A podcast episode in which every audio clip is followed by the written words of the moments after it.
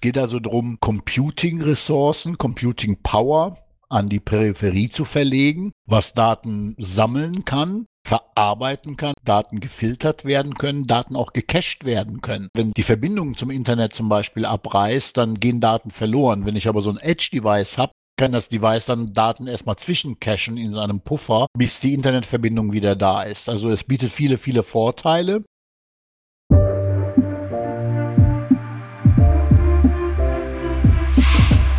Herzlich willkommen zum Skillbyte Podcast Nummer 54. Edge Computing. Abonniert unseren Podcast für mehr spannende Themen aus dem Technologieumfeld, wenn ihr IT-Entscheider oder IT-Fachkraft seid. Wir freuen uns über Hörerfragen, insbesondere auch von Bewerbern an podcast.skillbyte.de. Wir freuen uns auch über Bewertungen und über Weiterempfehlungen an eure Freunde und Kollegen, die sich ebenfalls für das Thema Technologie interessieren. Schaut auch auf der skillbyte.de slash Jobs-Seite vorbei, wenn ihr wissen wollt, welche Positionen wir gerade anbieten. Ich bin heute hier wieder mit einem Stargast, Masia. Hallo Masia. Hallo Maurice, freut mich wieder dabei zu sein. Ja, wunderbar. Ich freue mich auch, ganz besonders mit dir über dieses ja doch Trendthema Edge Computing zu sprechen weil du ja auch da schon einige Expertise aufgebaut hast und ich habe in der letzten Zeit viel Nebulöses darum gehört und wollte das einfach mal klarstellen, was Edge Computing eigentlich ist, was die Herausforderungen sind und welche Möglichkeiten heute schon bestehen und wie das auch mit 5G zusammenhängt. Das ist ja auch immer, wächst ja immer mehr zusammen in der letzten Zeit. Vielleicht sollten wir kurz sagen, bei Edge Computing, ja, also Kante oder Rand des Netzwerkes, ja, deshalb heißt es Edge Computing, werden die Informationen in der Peripherie beziehungsweise am Ort ihrer Entstehung verarbeitet und nicht erst in ein zentrales Rechenzentrum zusammengeführt. Was heißt das konkret? Das können Sensoren sein, die in industriellen Maschinen eingebaut sind, die sozusagen irgendwelche Werte messen vor Ort und dann nur ein Signal oder Daten übertragen an den Steuerungscomputer, wenn gewisse Schwellwerte überschritten werden. Das ist zum Beispiel ein ganz einfaches Beispiel. Und das macht insbesondere da Sinn, wenn sehr, sehr, sehr, sehr, sehr viele Daten direkt erfasst werden und wirklich nur bei außergewöhnlichen Datenmustern Benachrichtigungen erfolgen muss. So eine Flugzeugturbine wird zum Beispiel, ich glaube, was ziemlich plastisch ist. Laut Cisco entstehen innerhalb von 30 Minuten Flugzeit in einer einzelnen Flugzeugturbine heute schon etwa 10 Terabyte an Daten. Ja, das entspricht ungefähr 5000 Stunden HD-Videos, die während des Flugs verarbeitet werden müssen, um zu prüfen, ob die Turbine ordnungsgemäß funktioniert. Also die ist voller Sensoren und da möchte man natürlich nicht die ganzen Daten permanent verarbeiten oder übertragen müssen, sondern nur, wenn es relevante Änderungen gibt in der Turbine oder in der Charakteristik von der Turbine. Fällt dir noch ein Beispiel ein zum Thema Edge Computing? Also grundsätzlich, um, ich sag mal, die gegenteilige Architektur oder Infrastruktur nochmal zu erklären, wenn ein Device Daten oder ein Client, sagen wir mal, Daten direkt bei der Abnahme zu einem Server schickt. Das wäre die normale oder herkömmliche Variante. Nur dadurch, dass gerade durch 5G und IPv6 jedes Gerät quasi eigenständige Entität im Internet wird und anfängt Daten zu senden, dann könnte man das gar nicht servertechnisch richtig abbilden oder sehr teuer abbilden. Geht also darum, Computing-Ressourcen, Computing-Power an die Peripherie zu verlegen, was Daten sammeln kann verarbeiten kann oder eine Vorverarbeitung vornehmen kann. Das heißt im Prinzip wie, wie so ein Distributed Computing, wo eine gewisse Verarbeitung an der Edge passiert, Daten gefiltert werden können, Daten auch gecached werden können. Wenn die Verbindung zum Internet zum Beispiel abreißt, dann gehen Daten verloren. Wenn ich aber so ein Edge-Device habe, kann das Device dann Daten erstmal zwischencachen in seinem Puffer, bis die Internetverbindung wieder da ist. Also es bietet viele, viele Vorteile. Und ähm, es gibt ganz viele Beispiele. Jetzt aus meinem direkten Umfeld, wenn zum Beispiel in einem Lager, Thema Logistik, Daten erfasst werden von Sensoren, von Scannern, dann werden zum Teil die Scanner selber sehr viel intelligenter und übernehmen Aufgaben eines Edge-Devices bis hin zu kleinen Boxen, die irgendwo im Lager installiert sind, wo der Scanner über WLAN die Daten erstmal hinschickt, dort diese besagte Filterung, Vorverarbeitung, Caching stattfindet und es dann zum Server geschickt wird. Also im Grunde dass man erstmal sammelt, zwischenaggregiert und dann das Ergebnis äh, an den Server liefert, so wie man das auch bei einer menschlichen Verarbeitung machen würde, ja. Ja, genau.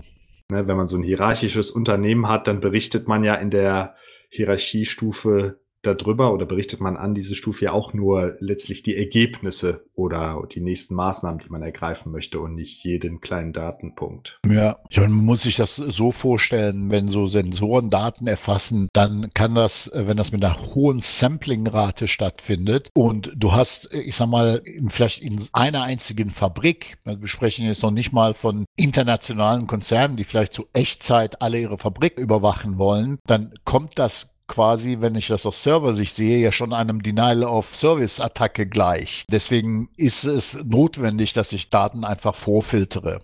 Du meinst wie bei der Turbine, wenn die jeden Datenpunkt abliefern würde, dann wäre der Bordrechner sozusagen völlig überlastet. Zum Beispiel, ja, genau. Und 99,999 Prozent der Datenpunkte würden quasi sagen, ja, alles okay, alles okay, alles okay.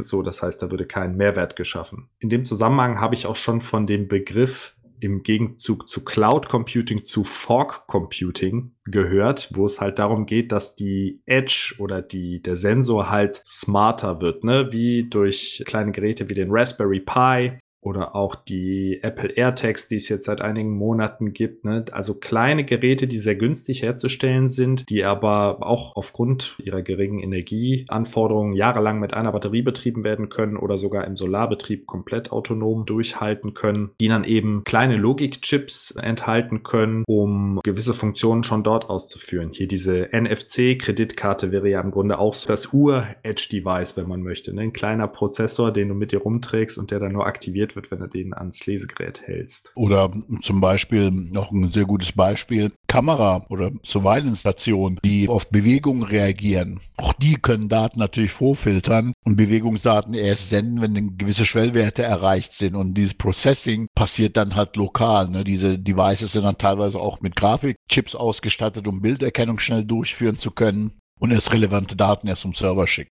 Das heißt, solange die Überwachungskamera ein Standbild zeigt, muss es nicht aktiv werden. Erst wenn der Bewegungssensor meldet, hier bewegt sich was, dann muss die Aufzeichnung beginnen. Genau. Und dann spart man ja viele, viele Terabytes, wenn man nur die Bewegtbilddaten dann aufzeichnet und nicht das Standbild die ganze Zeit, ja. Zum Beispiel.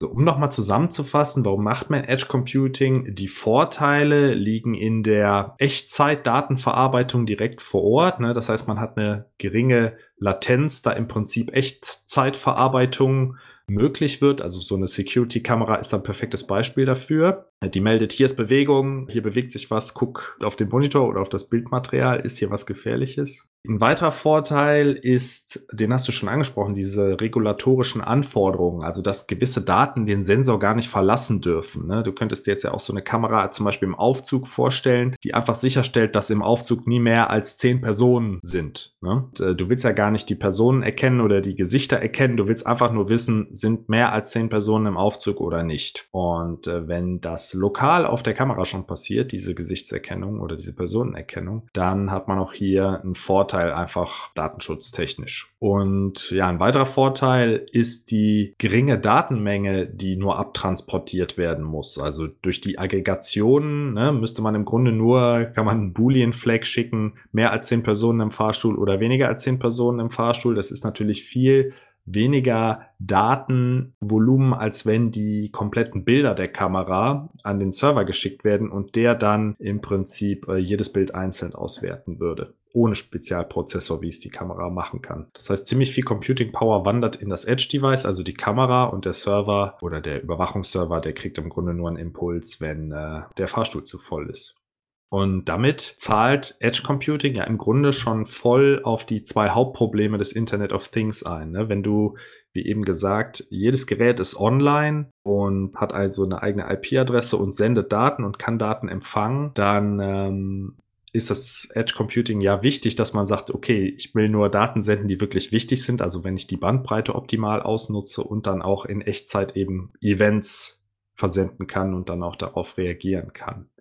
Gibt es denn auch Nachteile beim Edge Computing? Naja, du hast halt viele Devices, ne, die irgendwie geupdatet werden müssen, wo auch mal mechanische Ausfälle stattfinden können. Also du hast viel mehr Supportaufwand und Wartungsaufwand, weil die Geräte müssen instand gehalten werden. Wenn sie vielleicht draußen sind, im Freien sind, dann auch wenn sie gewisse Schutzrichtlinien erfüllen, kann es trotzdem sein, dass sie mit der Zeit ja rosten oder wenn es eine Kamera ist, sich irgendwas, irgendein Vogel auf die Linse kackt oder weiß der Geier. Da gibt's ganz viele Beispiele. Ich möchte es jetzt nicht noch genauer ausführen, was da alles passieren kann, aber irgendeiner muss nach den Dingern mal schauen, ne? Ja, ich denke, mit den Updates, das ist ein ganz wichtiges Thema, weil man hier zwei gegenläufige Entwicklungen hat. Auf der einen Seite sind diese Edge-Devices natürlich tendenziell sehr günstig, ja, weil man viele davon im Feld hat. Auf der anderen Seite gibt's für günstige Geräte tendenziell weniger Updates. Ne? Stell dir mal vor, du gehst als böser Bube hin, montierst die Sicherheitskamera ab und äh, steckst das Ethernet-Kabel, was jetzt nicht mehr in der Kamera ist, in deinen Laptop und kannst dann sozusagen auf das Firmennetz zugreifen. Diese Absicherung ist natürlich auch eine Herausforderung. Um bei dem Beispiel der Kreditkarte zu bleiben in NFC, da ist ja extra so ein Security-Prozessor drauf, wenn ich das richtig im Kopf habe, der nur äh, deine PIN-Eingabe überwacht oder so, dass die PIN das Gerät, äh, die Karte niemals verlassen muss. Ja, also das ist auf jeden Fall eine Herausforderung. Dann die Edge-Geräte fallen leichter aus, das hast du schon gesagt, wenn der Vogel die Kamera ruiniert. Und wenn die Internetverbindung kann natürlich auch nicht stabil sein. Also das muss man auch bedenken. Wenn so eine Kamera 24 äh, Stunden am Tag äh, aufzeichnet und jetzt ist sie mal eine Stunde offline, was passiert dann? Werden die Daten einfach nicht erhoben? Werden die zwischengespeichert und dann nachtransportiert, nachsynchronisiert? Ja, also da, hm, ich glaube, die Softwarearchitektur, so kann man das sagen, die muss halt einfach äh, diese ganzen Ausfälle kompensieren können und äh, cleverer sein. Wenn die Anzahl der Geräte, die mit dem Netz verbunden sind, exponentiell steigt, muss sowieso ein anderes Paradigma her. Dann kannst du nicht mehr alles zentral verarbeiten, sondern die Geräte müssen halt intelligent genug sein, dass sie eine Art Service-Mesh untereinander bilden können, die direkt miteinander kommunizieren können, Machine to Machine und selbstständig Entscheidungen treffen können, ohne dass es irgendwo eine zentrale Einheit gibt, wo alle Leitungen zusammenlaufen. Also ich denke, wir werden ganz schnell in die Richtung kommen, dass man sich da andere Modelle überlegen muss. Du meinst so Mesh-Netzwerke? Ja dass der eine Sensor dem anderen Sensor Bescheid gibt, der wiederum dem nächsten Sensor und dass so eine Kette entsteht wie so, ein, so ein Löscheimer bei der Feuerwehr, bis dann irgendwann ein Sensor in Reichweite des WLANs ist und die Daten aggregiert dann abladen kann. Ja, genau. Ja, glaub, mit den Apple AirTags ist das im Grunde schon so. Die äh, können nur Bluetooth, aber das ist jetzt Halbwissen. Das können vielleicht unsere Zuhörer dann nochmal klarstellen. Ich glaube, die können nur Bluetooth, aber es ist so, wenn mein AirTag in Reichweite meines Telefons ist, dann finde ich das. Und wenn dein AirTag in Reichweite meines Telefons ist, dann wird das quasi auch übertragen. Dann sehe ich das natürlich nicht, aber es wird quasi an den zentralen Server übertragen. Und dadurch weißt du, wo dein AirTag ist auch wenn ich in der Nähe bin und wir im Grunde uns nicht kennen würden oder keine direkte Verbindung untereinander haben. Ich glaube, Anwendungsfälle, wo Edge Computing heute schon genutzt wird, das ist wirklich dieses smarte Warenlager, was du gesagt hast. Ne? Also der LKW fährt einfach rein oder die Palette mit dem Gabelstapler wird reingefahren und dann äh, durch so ein Tor, durch so eine elektromagnetische Schleife und die liest dann die Etiketten aus von dem ganzen Material, was da aufgepackt ist. Ich glaube auch Flottenmanagement, ne, so bei Mietwagen oder ja auch wahrscheinlich Flotten in der Industrie, dass halt einfach geguckt wird, dass die Fahrzeuge selber melden, wenn sie einen Ölwechsel brauchen oder verschiedene Wartungsintervalle da eingehalten werden müssen. Wir hatten eben schon die Turbine als würde ich sagen, auch industrielle Maschine, die vielleicht sogar weiß, wann gewisse Teile kaputt gehen und äh, das melden kann und vorher Bescheid geben kann, bevor wirklich was kaputt geht. Das will man ja auch machen. Ich glaube auch, ich weiß nicht, ob du das mal gesehen hast, im Bereich der Gebäudeautomation gibt es auch schon einige Beispiele. Also ich kenne jemanden zum Beispiel, der ist, wenn der, wenn der Wind zu stark wird, dann wird die Markise reingefahren oder die äh, Rollläden werden runtergelassen und äh, die Antenne eingezogen und alle solche, ich möchte jetzt nicht von Spielereien reden, weil das ist ja schon ganz gut, dass die Markise nicht kaputt geht. Vielleicht dem einen oder anderen Zuhörer ist das schon passiert und der würde sich so einen Sensor wünschen. Aber ich glaube, auch da ist noch super viel Luft dass man im Grunde da noch sehr viele billige Sensoren in allen möglichen Geräten einbauen kann. Ein Paradebeispiel für Edge Computing ist natürlich das selbstfahrende Auto. Das darf sich natürlich auch nicht auf die Internetverbindung verlassen, um Entscheidungen zu treffen, wenn du mit 100 Stundenkilometer die Straße runterfährst. Ist das da vorne ein Baum oder kann ich um die Kurve fahren? Sondern das müssen die Geräte in diesem selbstfahrenden Auto, der Autopilot muss das alles selber entscheiden können, lokal. Der kann natürlich, wenn du dann in der Garage bist, ein Update ziehen übers Internet, aber im Moment der Entscheidung, welche Spur muss ich halten und wie muss ich hier abbiegen oder geradeaus fahren, muss er natürlich äh, autark funktionieren, unabhängig davon, ob das Internet vorhanden ist oder nicht. Beispiele, die es vielleicht auch noch nicht gibt, die sind denkbar ohne Ende. Stell dir vor, jetzt gerade bei der, bei der Flutkatastrophe, was bei uns gewesen ist, wenn es an mehreren Stellen der Pegel regelmäßig ausgelesen wird, das halt über eine gewisse Zeit gewisse Trends erkennt und weiß, was normal und was nicht normal ist, der sich gleichzeitig abgleicht mit anderen Stellen. Also bei uns waren es zum Beispiel drei oder vier Bäche, ich sage bewusst Bäche, die übergelaufen sind und sich so reißenden Strömen entwickelt haben. Wenn an, entlang dieser, dieser Strecken mehrere Messstationen wären, die den Pegelstand halt regelmäßig messen, die sich auch untereinander austauschen und sagen, bist du normal, bist du normal und ab einem gewissen Schwellwert könnte man eine Warnung rausgeben und auch da könnten die Geräte sich untereinander abstimmen und sagen, okay, wir hatten eine Internetverbindung gerade, der soll die Meldung rausschicken, was dann zentral vielleicht verteilt wird als Push-Nachricht an alle. Und die Technologie dafür oder die Sensorik und die Software das gibt es in Open Source, das ist alles nicht teuer, ne? nur es muss halt jemand machen, auf die Idee kommen, okay, das kann man so machen, es müssen nicht äh, sofort auch irgendwie Schwergewichte rein, die das programmieren und umsetzen, das lässt sich mit äh, fast einem Konrad-Katalog erschlagen. Ja, du musst die Sensoren bestellen und die dann einfach in, ich weiß nicht, ein Kilometer Abstand ins Wasser setzen und dann muss es halt so eine zentrale Leitstelle geben, wo im Grunde diese Daten auflaufen und dann, das ist natürlich toll, bist ja fast Echtzeit datenfähig, ne? Ja, gerade mit 5G, ja, könntest du auch Daten senden oder die Geräte könnten untereinander sich absprechen über 5G. Ja, oder auch, ich stelle mir jetzt vor, an Talsperren oder an den Deichen, dass man da den Druck misst und ziemlich genau weiß, wann es kritisch wird. Also vorher schon antizipiert, welche Gegenmaßnahmen wie viel Zeit benötigen und diese dann eben rechtzeitig durchführen kann und nicht, wenn es zu spät ist im Grunde genommen. Ja, auch bei Wartung von Brücken oder so, bei Materialermüdungsszenarien, ich glaube, da können diese günstigen Sensoren auch helfen. Ne? Ja. Also der Raspberry Pi, den, ich weiß gar nicht, wie lange es den jetzt gibt, bestimmt sechs, sieben, acht Jahre, ne, die Urversion die kostete, glaube ich, ursprünglich 40 Dollar, was ja sehr teuer wäre für einen Sensor, aber der hat ja wirklich da äh, den Basteltrieb gestartet und mittlerweile gibt es ja auch Versionen, die viel günstiger hergestellt werden können, wo dann die Software drauf läuft ne? und nicht jeder Sensor muss so ausgestattet sein wie ein Raspberry Pi. Also oft reichen ja einfach nur einfachste Sensoren, die die Luftqualität messen oder den Wasserstand was ich auch ein ganz schönes Beispiel finde, weil es einfach plastisch ist und man es sofort versteht, ist das Edge Computing am Beispiel des Smartphones. Ne? Also moderne Smartphones haben ja die Gesichtserkennung oder die Daumenerkennung. Da wird ja auch das Gesicht quasi auf dem Gerät erkannt von der Person oder der Fingerabdruck auf dem Gerät. Das wird ja nicht übers Internet erstmal zurückgeschickt.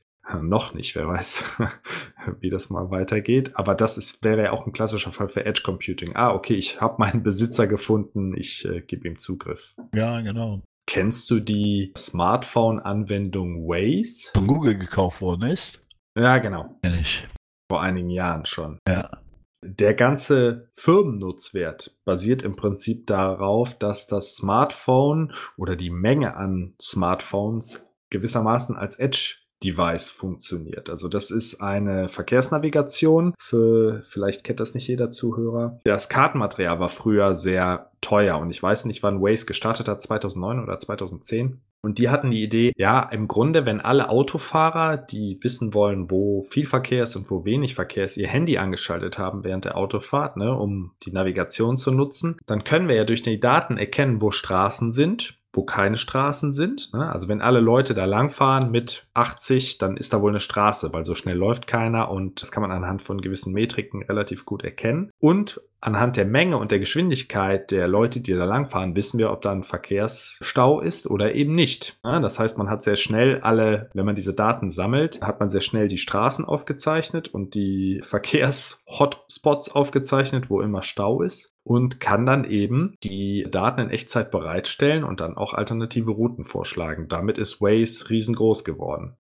Und was ist mit Datenschutz? Naja, du sammelst ja Daten von öffentlichen Straßen. Ich glaube, das ist nicht strafbar. Ich weiß es aber nicht. Die Firma ist in Israel gegründet worden und hat da, glaube ich, auch gestartet, aber ich kann es dir nicht sagen, ob das auch in der EU möglich gewesen wäre. Ja, vermutlich nicht. Ah, 2009 vielleicht doch. Da war das Thema Datenschutz ja auch hier noch nicht so populär. Ja. Aber an diesem Beispiel sieht man sehr schön, dass die Daten exponentiell steigen, wenn die Smartphones jetzt untereinander kommunizieren würden. ne? Sie kommunizieren ja trotzdem mit einem Server oder aggregieren die Daten und schicken die zyklisch an einen Server, um da zu sagen, hier ist eine Straße, hier ist eine Straße, weil ich fahre 80 und das würde ich nicht dort tun, wo keine Straße ist. Und nicht nur hier ist eine Straße, sondern hier ist eine freie Straße, weil ich ja 80 fahren kann. Also finde ich einen ziemlich schönen Case, muss ich ehrlich sagen. Ja, definitiv. Sehr smart. Total. Und ich glaube, da geht es auf jeden Fall hin. Ich glaube, das Thema Echtzeitdatenverarbeitung wird ein Riesending. Das merkt man jetzt schon. Also ganz, ganz viele Geschäftsprozesse, ne? da sammelt man irgendwelche Kundendaten und macht nachts einmal so einen Batch-Job, ne? auch wie das so im Banksystem ist. Du machst eine Überweisung und, und, nachts werden die ganzen Überweisungen einmal vom Tag ausgeführt. Ich glaube, es wird sich immer weiter Richtung Echtzeitdatenverarbeitung verschieben. Im privaten wie natürlich auch im professionellen Umfeld. Wie bei einer E-Mail. Du schickst die E-Mail, die kommt sofort an oder bei so einer Messenger-Nachricht, du schickst die und es kommt sofort an. Und genauso willst du das auch. Du willst ein Auto ausleihen und kriegst sofort die Zusage, oder den Schlüssel sogar sofort. Du willst alles sofort haben und du willst auch sofort wissen im Unternehmen, wie sind meine Kennzahlen und da brauchst du halt diese Ja. Edge Devices, die halt kontinuierlich die Kennzahlen sammeln oder der, wie ist der Wasserstand in dem Fluss, ne, dass man da immer up to date bleibt und im Grunde in Echtzeit sehen kann, wie sieht es gerade aus.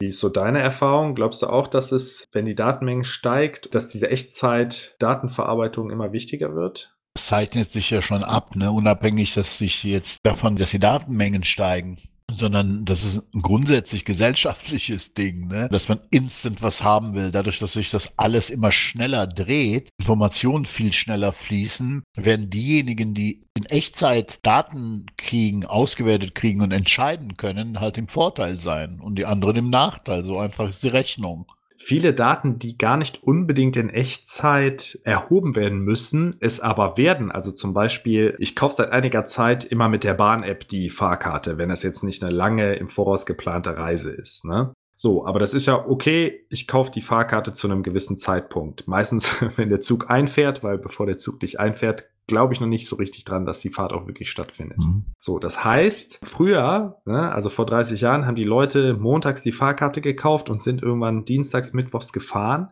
Jetzt könnte ich aber, wenn ich Zugriff auf das Buchungssystem hätte der Bahn, könnte ich quasi in Echtzeit sehen, wo werden gerade welche Fahrkarten gekauft. Und da entstehen ja wieder neue Nutzungsszenarien raus. Dass man wenig frequentierte Strecken, dass die Preise, also man könnte sogar so Echtzeitpreise machen, ne? wenig frequentierte Strecken oder Orte, wo die Hotels frei sind, da äh, wird es halt sehr günstig. Bei stark frequentierten Strecken wird es eher teurer. Weiß ich nicht, ob man das bei der Bahn so machen kann, aber man sieht einfach gewisse Muster und kann darauf dann Geschäftsentscheidungen basieren lassen, ja. Also gemäß einer Untersuchung der International Data Corporation, der IDC, von 2018 soll der Anteil der Echtzeitdaten bis 2025 auf 30 Prozent der verarbeiteten Daten steigen. Ich halte das gar nicht für so unwahrscheinlich. Definitiv, klar.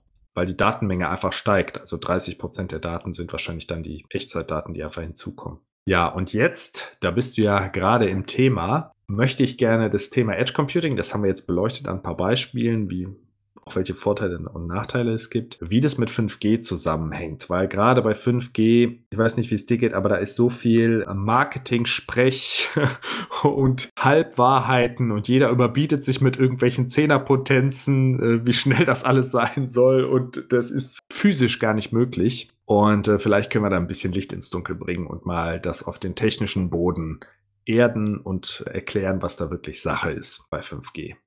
Also ich bin ja eher an der Glasfaserecke dran als das mobile Netz. Ich weiß nur, dass das von Ausbau relativ schleppend läuft. Das sind aber nur die Masten, das nicht schnell genug vorangeht, weil jeder hätte gern natürlich ein schnelles Netz, aber keine Sau will das Ding bei sich auf dem Dach oder im Garten. Das ist aber ein anderes Problem. Ich weiß nur, und das ist bei der Glasfaser ähnlich, dass die Zeit, die du, also manche kennen das, wenn du ein DSL bestellst und früher musste man, hat man so einen Brief bekommen mit Teilnehmern Teilnehmernummer und Mitteilnehmernummer und was nicht alles. Und heute steckst du einfach dein Ding in, in die TAE-Dose und äh, das Gerät provisioniert sich von selbst, bekommt also die Zugangsdaten automatisch eingespielt, verbindet sich, kriegt eine IP und du kannst quasi drei Minuten später loslegen. Telefonnummer wird schon draufgeschaltet. Das System weiß, äh, wer du bist, ähm, welche Sachen du gebucht hast. Und das Ganze passiert jetzt auch für Glasfaser und auch für 5G. Das heißt, man geht dort weg von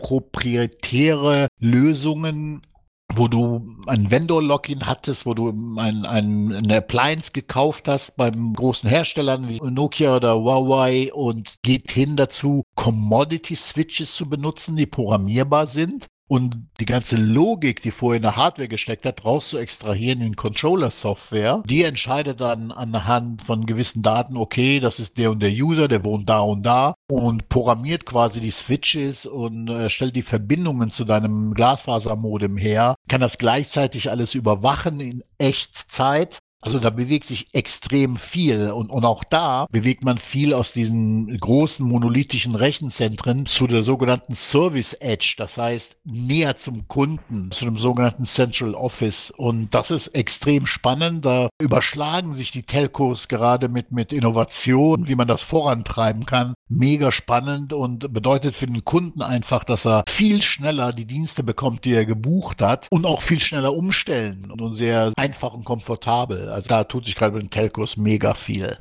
Ja, Glasfaser ist natürlich das Rückgrat der 5G-Infrastruktur, ne? weil auch wenn du Gigabit-Datenrate auch im Funk hast, dann bekommst du die ja sozusagen nur wegtransportiert, wenn dahinter, also wenn der Funkmast selber mit der schnellen Glasfaserinfrastruktur angebunden ist. Sonst äh, bringt das ja nichts, wenn dein Handy die Daten schnell zum Funkmast senden kann, aber da DSL-Verbindung äh, weitergemacht wird. Genau. Das geht natürlich nicht. Also es gibt, das wissen viele nicht, unterschiedliche 5G-Standards, beziehungsweise der 5G-Standard deckt ein sehr breites Spektrum ab. Das 4G-Spektrum, also das LTE-Spektrum wird mit abgedeckt. Und da ist 5G bis auf ein paar kleine Veränderungen vergleichbar mit 4G. Nur es gibt eben noch einen sehr hochfrequenten Bereich, diese Millimeterwellen, wo die Datenrate eben extrem steigen kann auf Kosten eben der Reichweite einer einzelnen Antenne. Das ist der Trade-off. Hochfrequente Funkwellen, die können dann irgendwann ab einer bestimmten Frequenz nicht mal mehr durch eine Wand durch oder durch einen Baum durch oder durch Aquarium, also Wasser. Das heißt, es muss viel, viel mehr dieser kleinen Sendemasten geben, die halt zentral aufgestellt sind. Edge-Sendemasten, wenn man so möchte. Und wo dann diese hohen Datenraten, die dort an der Edge dann anfallen können, ne, in der Fußgängerzone zum Beispiel, dann abtransportieren können. Und das ist sozusagen das echte 5G Leistungsversprechen, also was zumindest was die Datenrate angeht und auch die Latenz von ja, in der Werbung wird immer von einer Millisekunde gesprochen für die Echtzeitanwendung. Ich denke mal, es wird so, wird sich vielleicht bei 10 einpendeln, weil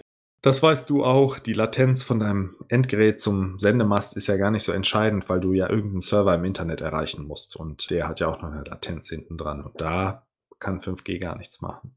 Was ich gesehen habe, ist so ein ganz cooler Anwendungsfall. Ich habe persönlich immer das Problem, denke mir so, ja, einmal gibt es das 5G offene Netz. Ja, klar, womit äh, alle Leute mit ihrem Smartphone das nutzen können. Und es gibt halt die sogenannten Campusnetze. Das heißt, du baust quasi in deiner Fabrikhalle dein eigenes 5G-Netz auf. Ne? Kaufst dir deinen eigenen Sendemast, wenn du so möchtest. Und da gibt es einen coolen Case, habe ich gesehen. Und zwar ging es um eine Flugzeugwartung. Dass wirklich jemand mit dem Tablet durchgelaufen ist und einer Kamera und hat ja das Flugzeug gefilmt und ein Experte hat quasi in der Zentrale geguckt nach irgendwie Strukturveränderungen mit so einer Bildanalyse. Und da kannst du natürlich, brauchst du ein super qualitativ hochwertiges Bild mit einer hohen Datenrate, wo du alles sehen kannst und wo man dann quasi gemeinsam mit der Person vor Ort die Inspektion von diesem Flieger machen kann. Ähm, gar keine Frage. Für mich persönlich ist, stellt sich dann immer die Frage, warum macht man das nicht auch mit Wi-Fi? Ne? Das geht auch. Und ich glaube, von dem, was ich jetzt so gelesen habe, die Zukunft, das wird so eine Kombination sein aus Wi-Fi 6 und 5G. Im Grunde so wie heute schon. Im Gebäude hast du vielleicht Wi-Fi,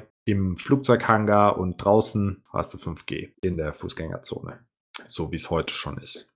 Ich habe mich mit Wi-Fi 6 noch gar nicht beschäftigt. Was ist denn da äh, so anders? Also die Leistungsversprechen sind ähnlich wie bei 5G, eine drastische Steigerung der Bandbreite und erreicht wird das einfach durch mehr MIMO-Streams. Also du hast quasi parallele Funkkanäle. So eine Fritzbox hat, glaube ich, vier oder sechs. Diese Kanäle liefern eine hohe Bandbreite, jeder für sich. Die können aber auch zusammengeschaltet werden. Und das iPhone hat, glaube ich, zum Beispiel, kann zwei MIMO-Kanäle belegen. Das heißt, wenn du sechs Geräte hast, benutzt jeder einen Kanal und hat die hohe Bandbreite. Wenn du aber ein Kanal gerade nicht gebraucht wird, dann könnte ein Smartphone zwei Kanäle benutzen, drei Kanäle, vier Kanäle und das wäre so wie, als wenn du vier Leitungen parallel dann zu diesem Gerät verbunden hättest. Und dadurch kriegst du natürlich eine deutliche Steigerung der Datenrate hin. Mhm. Ob das energieeffizient ist, kann ich nicht sagen. Ich persönlich, ich finde die Möglichkeiten toll. Ich bin ja auch eigentlich ein Power-User mit Videokonferenzen und so weiter. Ich habe selten den Fall, dass ich denke, oh, jetzt muss ich aber 50 Gigabyte auf die andere Seite des Globus schicken. Aber äh, das kann natürlich im Industriekontext immer vorkommen. Klar, für Unternehmen ist das natürlich was ganz anderes. Plus, du ermöglichst ja ganz neue Anwendungsfälle, wenn du so eine Datenrate ohne Probleme übertragen kannst. Ne? Also ich denke gerade im Medizinbereich, Röntgenbilder durch die Gegend schicken zum Experten oder so, da gibt es ja noch unfassbar viel Luft. Also es gibt in allen Bereichen unfassbar viel Luft, aber ich glaube, in manchen, in manchen ja, Spezialwirtschaftsbereichen, äh, die ich jetzt gar nicht so präsent habe, macht es einen deutlichen Unterschied, ob du sehr hohe Datenraten hast oder nicht für sehr wenig Geld. Also zum Beispiel auf der Bohrinsel Ne? Da könnte ich mir vorstellen, macht das halt einen Riesenunterschied, ob du alle Daten immer abgreifen kannst und dadurch so ein Echtzeitmonitoring der Bohrinsel hast oder ob du das alles irgendwie lokal machen musst. Oder wenn du auf der Bohrinsel einen 3D-Drucker hast, um Ersatzteile ausdrucken zu können oder passende Schraubenschlüssel, das habe ich mal gesehen, dann musst du ja irgendwie auch die Daten dahin transportiert bekommen. Zusätzlich gibt es bei 5G diesen Always-On-Modus, ne? wie du das eben schon gesagt hast, also kleine Sensoren, die im Grunde sehr wenig Strom verbrauchen, aber immer online sind, also immer aufgeweckt werden können, wenn sie ein Datenpaket erhalten. Also ich denke, es wird sich schon durchsetzen. Es gibt ja keine Alternative. Das ist einfach die nächste Evolutionsstufe. Vielleicht gibt es ja 6G, bis bei uns erstmal alles ausgebaut ist. Das wird schon entwickelt. Ich glaube, was bei 5G gibt es so zwei Stufen. Es wird einmal jetzt dieses proprietäre 5G geben, was sehr schnell ausgerollt werden wird. Und dann wird diese Technologie Software eats Hardware, wird Open RAN ein größeres Thema werden. Also wo Software, dann diese heute proprietären Komponenten, die miteinander verschaltet sind, die Antenne und die Bodenstation und das Kommunikationsmodul dazwischen, das im Prinzip Open Source Software diese Funktionen übernehmen wird. Und dann wird der Preis für den 5G-Ausbau, denke ich, auch nochmal deutlich sinken und die Durchdringungsrate wird halt einfach nochmal ja, deutlich steigen, weil einfach ein Sensor, wenn man einen 5G-Masten so nennen möchte oder eine 5G-Antenne so nennen möchte, dann einfach nochmal viel günstiger produziert werden kann. Passiert sehr viel, sehr spannend, gerade in der Telco. Wenn unsere Zuhörer Fragen haben oder Feedback senden wollen, dann schickt uns gerne eine E-Mail an podcast.skillbyte.de. Wir freuen uns immer über Bewertungen und natürlich über Abonnements unseres Podcasts. Empfehlt unseren Podcast auch an eure Freunde und Kollegen weiter, die sich ebenfalls für die Themen interessieren. Schaut auf skillbyte.de slash blog vorbei für weitere spannende Technologiethemen und auf skillbyte.de slash jobs, wenn ihr im IT-Umfeld einen Tapetenwechsel haben möchtet und einen Job sucht. Masia, ich danke dir vielmals für die Episode zum Thema Edge Computing. Danke dir auch, Maurice. Bis zum nächsten Mal. Tschüss. Bis dann. Tschüss.